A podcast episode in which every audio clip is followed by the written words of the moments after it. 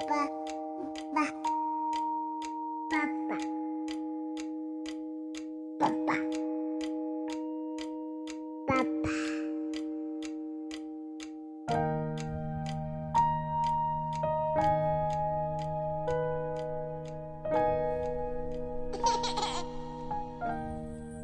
聊平时不敢聊的天，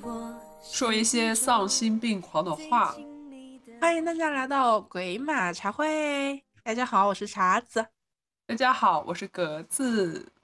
今天是父亲节的前夕，我们父亲节当天也会上，所以提前祝即将要成为爸爸的，已经是爸爸的朋友们、茶友们，节日快乐！对，父亲节快乐啊！会有礼物吗？呃，以前好像我跟我爸准备吧，但是好像嗯、自己没什么钱。之后 我跟你讲，就是反而打工反而没什么钱了，没打工之前还有点钱，就每次父亲节就发个五块二的红包，还是我妈提醒的。哎，今天是父亲节啊，你给你爸发一个五块二五块。二，那还不如不发。意思一下，就是这个红包给到你了。那我们为了就是做这个父亲节特辑呢，我们搜了一些资料，嗯然后我们两个同时就觉得这个纪录片可以看一下。这个纪录片叫什么？就叫我们今天的那个片名叫《花爸爸好爸爸》。我就想说，哎，还有个这样的纪录片，因为我感觉啊拍爸爸类的纪录片真的很少，很少很少哦，对。然后我就感兴趣点进去看了五集，都很好看。其实是蛮小众的一个纪录片。对他取的样本啊，我觉得啊不是那种寻常人家，就是每个家都非常的 special。他把它拍出来了，还蛮有意思的。其实我觉得这个纪录片吧，它拍摄手法很简单，比较吸引人的就是它这个选材，就是它每一期的内容其实还蛮有意思的。它主要是围绕爸爸与孩子之间的情感来展开的，然后他们的每个故事虽然不同，但是核心就是讲的父爱。他们其实有个非常大的共同点，就是陪伴。就像那个田野安东尼度过漫长岁月还是时光里面的那个电影和那些书上面写了一个台词，就说陪伴是最长情的告白。我觉得陪伴不仅仅是爱情中最长情的告白，陪伴也是亲情中最长情的告白。陪伴对于成长期的小孩来说是非常重要的。而且这期的爸爸其实他都属于那种比较高质量的陪伴，纯的待在你的身边，然后让你看到我就行的那种陪伴，不是的，他是有精神连接的那种。对，我来说一说第一期的大背景是什么，就是一对夫妻加他们刚出生的孩子嘛。他们两个是一嗯，节目里面介绍了，男生是英语老师，然后女生的话好像没怎么介绍。女生是在生完孩子之后有了抑郁症，然后他们就做了一个非常冒险的，但是又很大胆、很随性的决定，就是他们决定奔进大自然。因为他为什么会想要走进大自然去生活呢？因为他那个老婆，就是他也是征询了他老婆的意见了，他老婆也觉得想了想，觉得嗯，到大自然里面有可能对我的病情也有帮助的那种。然后他们一家三口随便找了个那种深山里里面去居住的那种。包括那里面的木房子呀什么的，都是他们现搭的。虽然哈生活条件有点粗糙，但我觉得他们夫妻俩的那种在一起的那种氛围啊，真的蛮好的。然后养了一只狗，还有一匹马吧，有一匹小马驹，然后就以此开始了他们的那个原始生生活活，真的挺原始的。你看，嗯，虽然说是普通人的视角，但是他还是普通人当中非常不普通的那一类育儿的，可是我觉得这一期很沉重哎，因为那个是他妈妈是抑郁症患者，还蛮积极的，因为他是积极的去看待这件事情的呀，而且他并且付之于行动了，就不是说像很多家庭那个样子，呃，哪怕母亲抑郁了，然后他想要有什么想法，觉得他异想天开、不切实际，但他们都付之行动了呀。因为这个男生真的很好，这个男生情绪很稳定。虽然说他们在这个疯狂原始人这一期里面，他们有吵架还动手嘛，但是我觉得陪伴抑郁症患者的时候嘛，他们确实情绪是非常多变的。我觉得为什么这个父亲情绪很稳定呢？因为他们这一期动手吵架呀、打架也有几次，但是为什么我依旧觉得这个男生情绪很稳定呢？是因为这个妈妈，我觉得她的抑郁症是有一点严重的。虽然说她的想法很积极，但是她的那个很容易时常掉入一个非常难受的情绪漩涡，然后非常想跟身边的人发泄情绪。你看这个爸爸哦，一般都是他带小孩，他只是有一天没带小孩，然后那个妈妈就开始抱怨了，可能他本来就是产后抑郁吧，然后他就是这个小孩带了一天，他就受不了了，他就开始有点怪这个男生。虽然这个男生哦也生气啊，然后也也是他自己说啊，他跟星星睡了一晚，呃，躺在地上睡了一晚，还还还给他说的贼浪漫，还还说有星星做饭躺了一晚。哎，他真的，我觉得他说话还蛮有艺术感的，他经常说话还蛮有意思的。对对，而且我觉得他们那个这一期的氛围也很有意思啊，就那个一开头就是爸爸抱着那个小吉他，还是尤克里里啊，在那里弹，边弹边唱，躺在那个草地上，就是很浪漫。，那个好浪漫，而且我很喜欢听他们两夫妻唱那个英文歌，他们两个唱歌也很好听。其实我很感动的是，他妈妈生日嘛，然后那个父亲就给他唱生日祝歌啊、你多少岁啦？我二十七岁了呀，然后一起唱什么他你在问等等等等等等，就、好温馨。而且当这天他们两个还放假了，就是要他说单身假吗？对，强烈建议已婚小夫妻们一定要适当的给自己放个单身假，过过二人世界。而且我觉得这个爸爸这样的人很少，情绪又很稳很定。少的，而且他是能够从自身发现问题，因为为什么呢？他节目里面有说过一句话，就是他觉得孩子生下来那肯定是要有自己带的，他想要经历这个从头到尾的这个过程，就是他觉得如果自己不带的话，那生了完全没有意义。再加上为什么他这么强调这一点呢？就是他从小的时候，他父亲很少参与他的生活，就几乎好像没怎么带过他，所以啊，导致了他自己对这个上面就是非常的。上心会有两个极端嘛。如果你小时候父亲就是没有怎么关注过，有可能你就麻木了。有些人长大之后自己生了孩子，其实也麻木了。毕竟现在生活压力这么大嘛，你工作压力也很大，工作那么繁忙，有可能也会像大家一样，就是晚上回来。花一点点时间陪一下孩子，然后早上又出门了，然后孩子就直接给父母带，就这样子的。但是他属于那种想法很坚定，并为之能够付出实际行动的那种。那我就自己带啊，我就是那样想的，那我肯定就是要自己带。那么他就这样子做了。而且我非常非常欣赏这个爸爸的一点，就是他活得很松弛。对他的想法很古灵精怪的，我觉得就是他能够很好的开导自己，你知道吗？开导自己的情绪，然后给自己找台阶下，并且他在节目当中嘛拍出来的时候，他跟他老婆闹情绪的时候，他不是有一次背背包就走了嘛，说那行我走了，然后结果第二天自己又回来了。其实他也没有走远，他就是在他们母子俩附近嘛，找了个地方就睡了一晚上的那种。洗地而睡，就对他说了一句话，我觉得还蛮对的。大致意思就是说，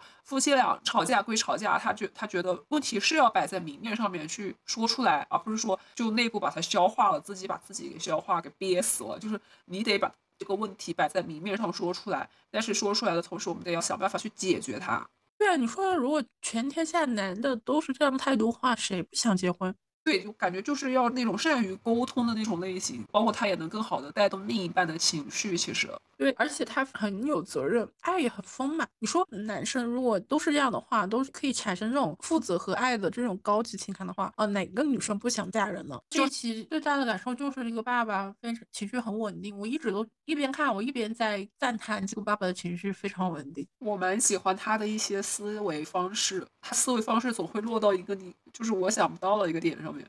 就会很很有趣。他的想法，对，我是觉得他的生他的人生态度蛮松弛的，跟那个第五期的那个爸爸很像，就是他们两个的人生态度都很松弛。还有一点就是，其实他们家长还蛮支持他们俩的。这五期里面都得到了家长的支持，或者是亲戚朋友的支持。对，我觉得有亲人的支持真的蛮重要的。虽然说现在说什么，呃，我可以不在意他人的看法，但是如果就是身边有一群支持你的朋友啊、亲戚啊，尤其是亲戚家人，你真的就是会很有底气的那种。是的。完了之后，我们不是有五期吗？我看有两期，我真的一期比一期哭的厉害。就是第二期《梦想之家》哦，我当时看这个《梦想之家》这一期的时候，我就觉得感觉这个纪录片我是不是看过，给了我这样的一个反应。为什么这个《梦想之家》它其实拍过两次纪录片了？之前我就以为我看过了，然后后面我发现内容不同。它这个《梦想之家》它坚持了七年，我看《梦想之家》就是很难受。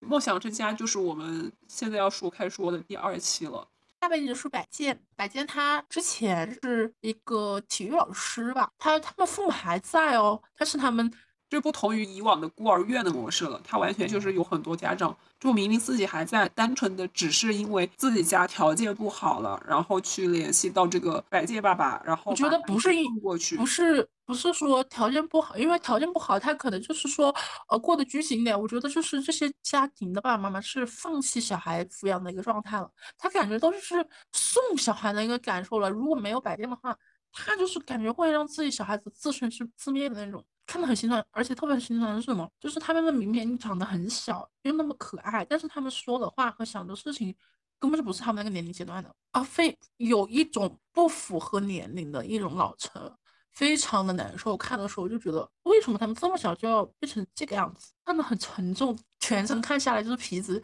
一直是酸的，而且我觉得白健他真的是牺牲了很多。你说他这个条件嘛，他退休，呃，或者是怎么样，他过得不差的，而且他他好像还没结婚吧？他有儿子，好像还有孩子。哦，他有孩子啊？对，然后你看他那个，他做这个东西牺牲了他。这个小之家是纯公立的啊，就是小孩子的吃喝拉撒都是他管。然后呢，就是有很多小孩子，就是家庭条件好好之后又把他接走了。我记得有一个印象特别深刻的是什么？有个男小男孩，他是一岁来到梦想之家，在那里待了五年，他今年六岁。我就想说，这不就是名义上没有过户的小孩吗？就已经到了这种程度了，我感觉真的。对啊，那个就是从小一岁养到大，大家想一想是什么概念？我感觉这个。我觉得这种家长生而不养，你算什么爸妈？你幸亏我们国内还有一个这样的人存在。如果你说没有百健的话，这样的小孩子他们就是真的是自生自灭。我觉得很这种也没有办法送到孤儿院去，其实那他只能只能家长咬着牙养啊，然后有可能就是一个很不好的环境。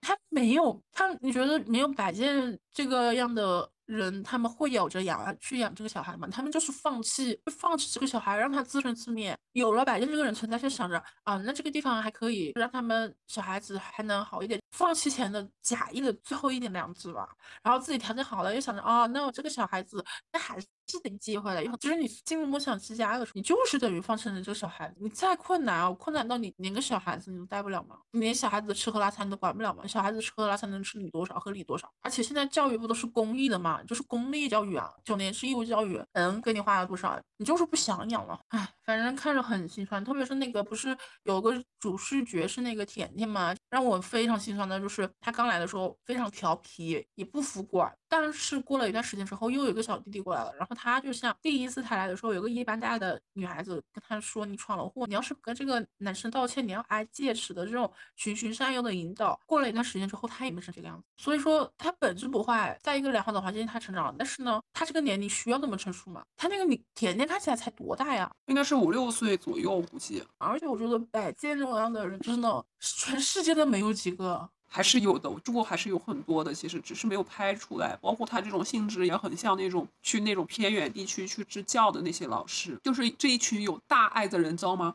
他几乎没有了自己的生活，然后他一个人养了几十个孩子吧，好像。他这七年陆陆续续应该不止几十，我觉得一百多个应该是有的。哎呀，我觉得他真的哦，他怎么是这么美好的一个存在？就是因为他从小嗯受过亲戚或者是父老乡亲的资助长大，所以他长大之后也想成为帮助其他小孩的人，然后他就一直在奉献自己，哪怕就是没有什么钱把自己家里掏空，然后经济帮助，然后他还是愿意持续不断的去做这个事情。我觉得真的很难，这种大爱。真的就是看了就会很感动，这这种父爱真的啊！每次面临这种事情的时候，他每一次都在说，就是下定决心说不再收了，不再收了，就是下一个不会再收了。但是呢，他说看着那些孩子，如果再来一个孩子的话，看着可怜的话，其实他又会再收的。他说这是一个对，而且他直到他没气儿了，死了。才会结束，对于他自己来说才会结束的一个事情。对，而且在这种现在这个社会，有那么多人都是追名逐利，那么多人都是有多少钱都不嫌多的这种情况下，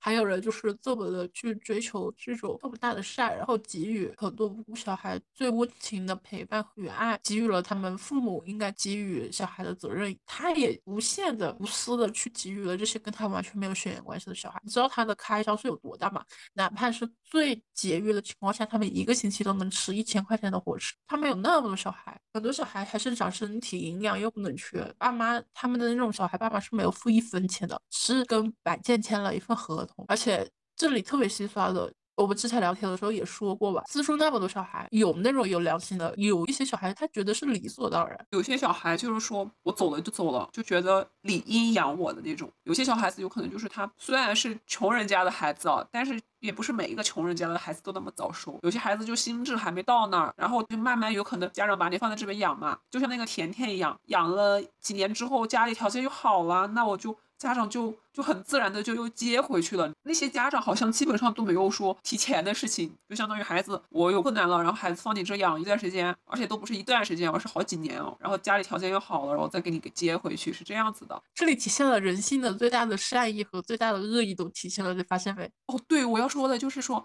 呃，我觉得百姓最难的点在于他自己对自己的心理啊、思想上面的开导。你说你要是一个普通人，你经常面对这种事情，就是你很难做到心理上面。的平衡，啊，凭什么我就这么白白的付出啊？有些家长就是很敷衍的，就一句谢谢就了事了，然后孩子一领就领走了，就这样子，就是他还要给那个小孩打红包，感觉对，感走的时候还要还要打发几百块钱的车费钱，哎呀，反正就觉得很不值啊，就是怎么想怎么都不值的那种感觉，就是信念感还不够，但是我感觉他有很强的一个信念感，就尤其是呃，我看到他带那些孩子去参加比赛的时候的那种神情，然后包括他那个以前老的梦想之家的那个房子里面不是有很多很多的那个奖状吗？然后荣荣誉证书嘛，然后他看那些奖状、荣誉证书的时候的那种神情、表情，是有自己坚信的那个东西在那里。哎呦，反正我觉得他，唉，他是我永远都达不到一个境界。但是也幸好有这个老爸的存在，他有那么多小孩没有误入歧途，反而出人头地了。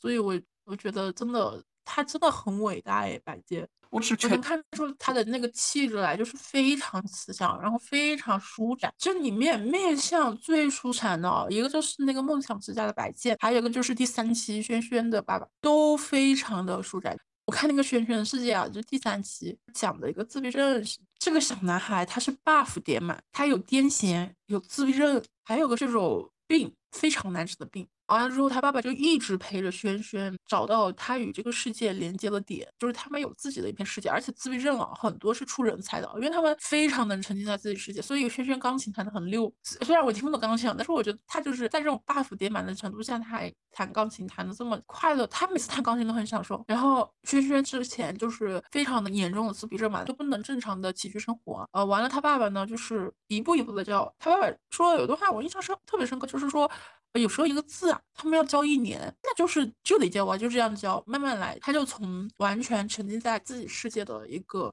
学学到了他能处理自己的日常的生活的一些方面，就比如说起床、穿衣、刷牙、洗脸这种非常正常的，他就可以还可以坐车，还认识了一些字。我觉得这种就是他爸爸不知道是付出了多少辛酸泪和汗水得到的一个结果，还有。陪着轩轩去寻找他跟这个世界的连接，这非常感动。而且他爸爸非常勇敢，尝试什么样的方法他都愿意去尝试，去找到就是轩轩能跟正常人生活的关联吧，因为他就很怕自己。去世的时候，轩轩还是不能自己照顾自己，而且我非常非常感动的是什么？就是轩轩不是很喜欢弹钢琴嘛，每次弹钢琴就会会笑得很开心，然后他爸就一直让他学钢琴。他爸爸让他学钢琴，不指望他获得什么奖，他只希望这个钢琴能慢慢帮助轩轩可以成为一个正常人的一些感官和情感链接。我印象非常深刻的是，他们不是去做那个康复治疗吗？然后他爸爸是不允许出现在轩轩面前的。那个康复治疗中心的规则是这样，是他那个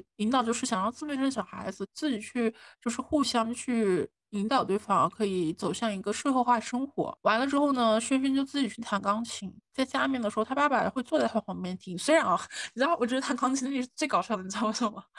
因为轩轩很喜欢钢琴，但是他爸爸听着听着睡着了。我觉得这个对那种音乐啊不是很擅长，也没有什么兴趣的人，确实像催眠曲，你知道吗？就是我有时候觉得啊，每个人的人生就像一个游戏，你知道为什么吗？你像梦想之家的那些小孩子，他们出生在那个环境就是困难模式，对不对？然后轩轩他是一出生，他是自己自带了困难模式，这种更难打通关，你能做的任务就更少。他这个其实是一个个例，就说他的成功，他的这个训练成功是一个个例，更多的其实就是没有这么好的父母，没有这么好的父亲，这么好的母亲，又恰巧又能够牺牲自己这么多时间去这么年复一年的去教一个完全其实他就是生活不能自理的一个孩子。就相当于他现在生活自理了，其实不是因为他智力的原因，其实他只是一个嗯刻板的行为动作了。我因为他们越成长嘛，其实脑部也有慢慢的成熟之后，他们有一些话能够听进去了，就好像你养的猫猫狗狗一样，你懂那种吗？相当于那种智商，就是那只能听得懂指令，对他他只能听得懂日复一日的你说出来那几个字的那个指令，其他的他完全不能理解就是那种很严重的自闭症，他一点都不能理解那种情感需求的，他不知道这是你的妈妈，这是你的爸爸，这是你的亲人，他们都不知道的。就哪怕你说猫猫狗狗，其实有时候它都会知道你是它的主人啊，这个样子。但是对于那种很严重的自闭症患者来说的话，他们没有这种感情的，就是他们只会有人类最原始的欲望，吃喝拉撒，然后呃，他不开心了，有可能他会叫，然后他会哭，就是表达他不开心的情绪。但是如果说哪怕你的亲人现在就是说的不好听一点，倒在你的面前，他们没有感觉的，我想到了那个个文章和李连杰的那个电影《海洋天堂》，就很像那个，那个就是讲自闭症的，推荐大家去看一下，也是很伟大的父爱。那格子你来说下《故乡的云》吧，第四期。对，第四期《故乡的云》，这个就是另外一个角度了。它的主要背景啊，就是说主人公小孩嘛，他是一个混血家庭长大的，他的父亲是一个中国人，然后是中国福建福州的，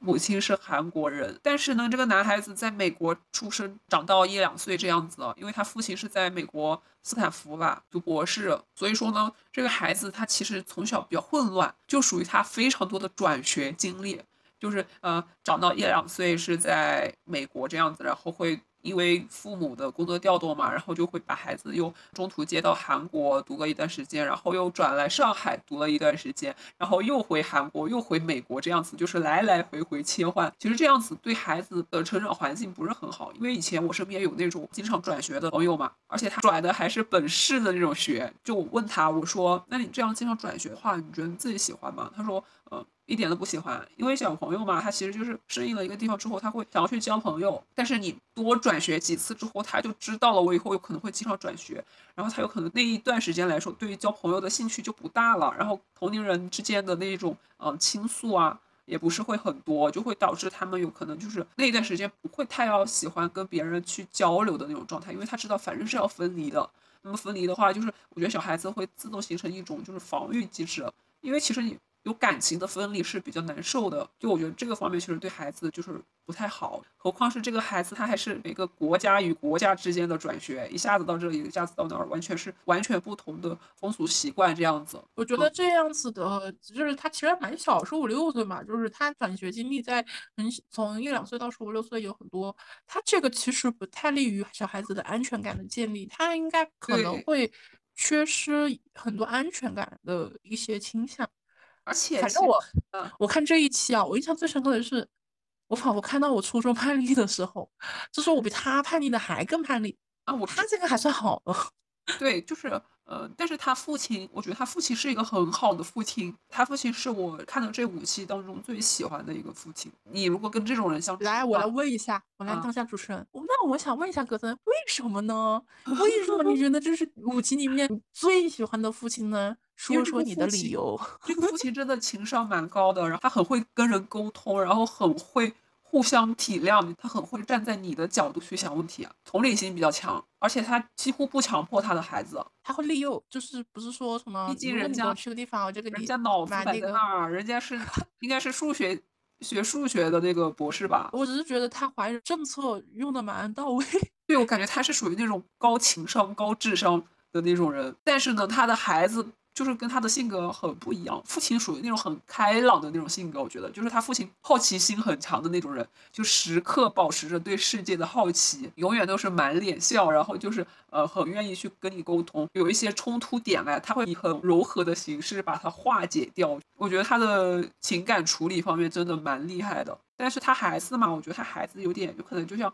查子说的，正在叛逆期，再加上他从小的一些转学环境啊、生活环境的影响，导致他现在性格感觉会有一点点内向。就是他分析事情吧，就是很理性，自己的感触会少一些的那种。还有一个就是说，这个节目当中嘛，父亲特意带他回中国福建福州，就他父亲的老家回来。让他感受一下这种情感嘛，情感的链接。然后那孩子怎么说？他就说这都是自己骗自己。你知道我看这一段啊，他不是吐槽他爸就是认他们那个姓氏的人吗？他就觉得他爸就是没必要说那个几千年的人之前的人都不是一个都不是一个宗族的，都已经是陌生人了。就是他就是用那个非常生物学的很理性的分析嘛。我当时觉得这小孩就是照着自己啊人小鬼大，有一点知识的那嘚吧嘚的，就是一个小臭屁小孩的那种感觉，你知道吗？给我那种很强烈的感受。我就是说，哦，我不感兴趣这一点，然后你硬要带我去旅游，你带我去旅游呢，我还就不认可你这观点了，我就要跟你对着来。他就是这样，而且在这个过程中呢，他一直说没必要，没必要。为什么他不理解？我觉得就是他没有长大到一个程度，就是说，因为他现在还很年轻嘛，十五六岁嘛。你像的我们这么大，我们都开始回忆啊青春啊，小学啊。啊，高中啊、时光啊这种，他没有对他还没到那个年纪吧，再加上他有可能本来就不是那种感情很充沛的那一种类型的孩子，反正我觉得他，但我觉得有可能哎，我感嗯，而且因为我是 ENFP，我不是 T 嘛，T 不是代表理性嘛，所以我发现我真的理解不了那种很理性的人。所以说这一期的话，这个父亲为什么说要带孩子来录这期节目？他父亲就是一个很感性的人，我觉得。他主要想要记录一下现阶段他和孩子的一个相处模式，回来互相探望的一些画面，然后他们和这个父亲的母亲相处的一些画面。然后他父亲会觉得他现在孩子不理解嘛，但是等个十几二十年之后再回过头来看这些影像的话，应该就会体会到当时父亲的那种感受了。而且他父亲从小都是带这个孩子去了有六十多个国家吧，就是到处游玩的那种。然后那个小屁孩吐槽，老师带我去那种，对对对对对，带我去一些很无聊的地方，比如说什么呃一些固定化的景点啊、模式化的景点啊，或者说一些有时候就是他好像说大自大自然然的东西，他他也觉得很无聊，多就是一个青春期叛逆的臭屁小孩。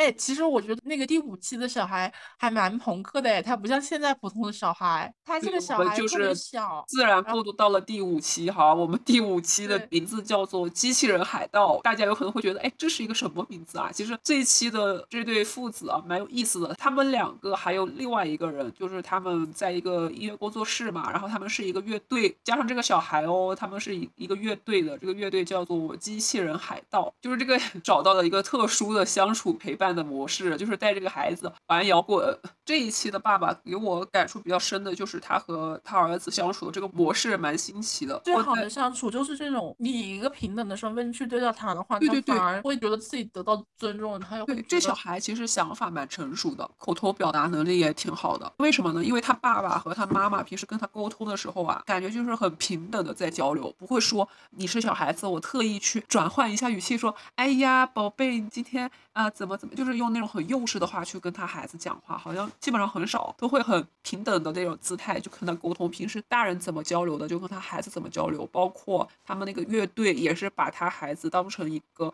真正的就是合伙人，真正的一个平等的队员，因为他们乐队嘛，有时候是免费出演，有时候是有巡演啊，这样子是有收费的。他们也会跟这个孩子说，今天嗯，我们一共这场演出多少钱，那么分别我们能分到多少钱，都会这样子去告诉他的，就不会说瞒着孩子说这个钱都放在爸爸那里啊，或者什么什么什么样。他们的相处模式，我觉得很值得借鉴的。而且这个家长他那个父亲哦，他是属于自由职业嘛，所以基本上是他全职在带娃的那种。然后他就每天在在家里面，如果那个小孩写的作业的话，爸爸就会带他唱歌、弹吉他，然后玩摇滚这样子练习呀、有时候就相当于这个小孩子，这是他的一份工作了，又是兴趣爱好，又是工作的那种，呃，也会培养一种他的责任心吧。这小孩在学校里面成绩还蛮好的。我觉得，我觉得他这么小工作也挺好的。你说现在这么多人失业，他这么小还一个工作，还能有收入，但是，但是他小孩也说了，就是说，嗯，这个乐队要是以后解散的话，其实他也也有很开心的地方，就是他能睡懒觉了。因为呃，小孩吧，他说，哎，有时候其实挺累的，但是没有办法，玩摇滚嘛，就是得硬扛。他说，就像朋克，他们对，这对父子蛮朋朋克的，对，就很他们想法都很，很摇滚。对，真的很摇滚。但是其实你看，我们看到这五期啊，就是虽然夫妻啊，嗯的身份不一样，就是职业不一样，呃，教娃育娃的那种概念不一样，有很松弛的，然后有非常没有血缘关系的，很伟大的，还有非常坚持，就是在自己自身 buff 点满的小孩的，还有就是带孩子寻根的，这些父亲就是都不一样，职业、长相，还有生存环境啊，什么都不一样。但是呢，他们对孩子的爱就只有一个共同点，就是陪伴，发现了吗？都是陪伴。陪伴是最重要的，就是陪伴。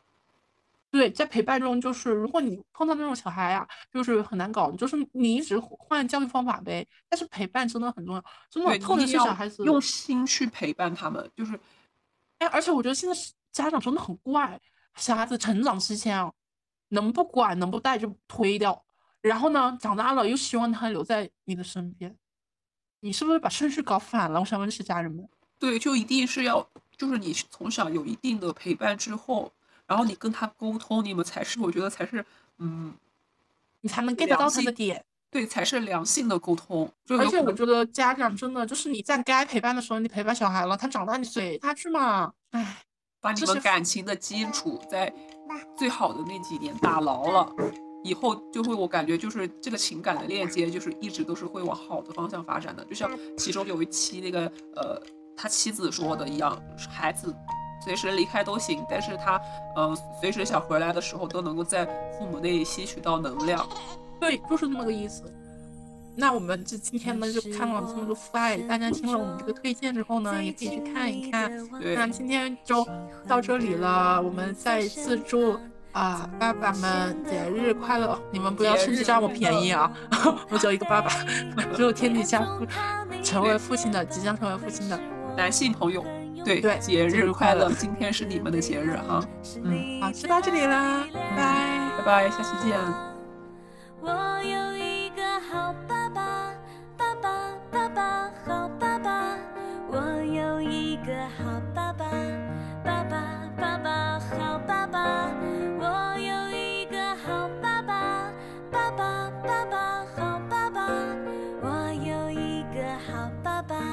爸爸。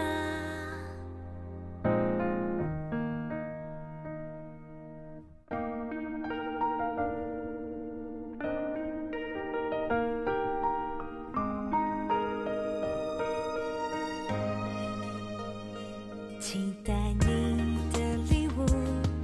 更像你亲手给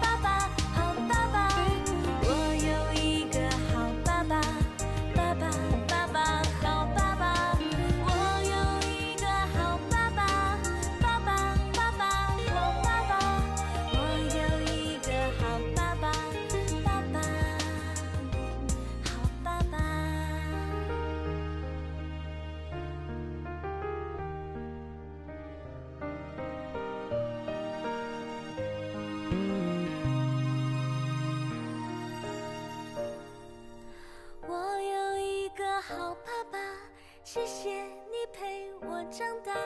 岁月偷走了强壮，我会陪你去翱。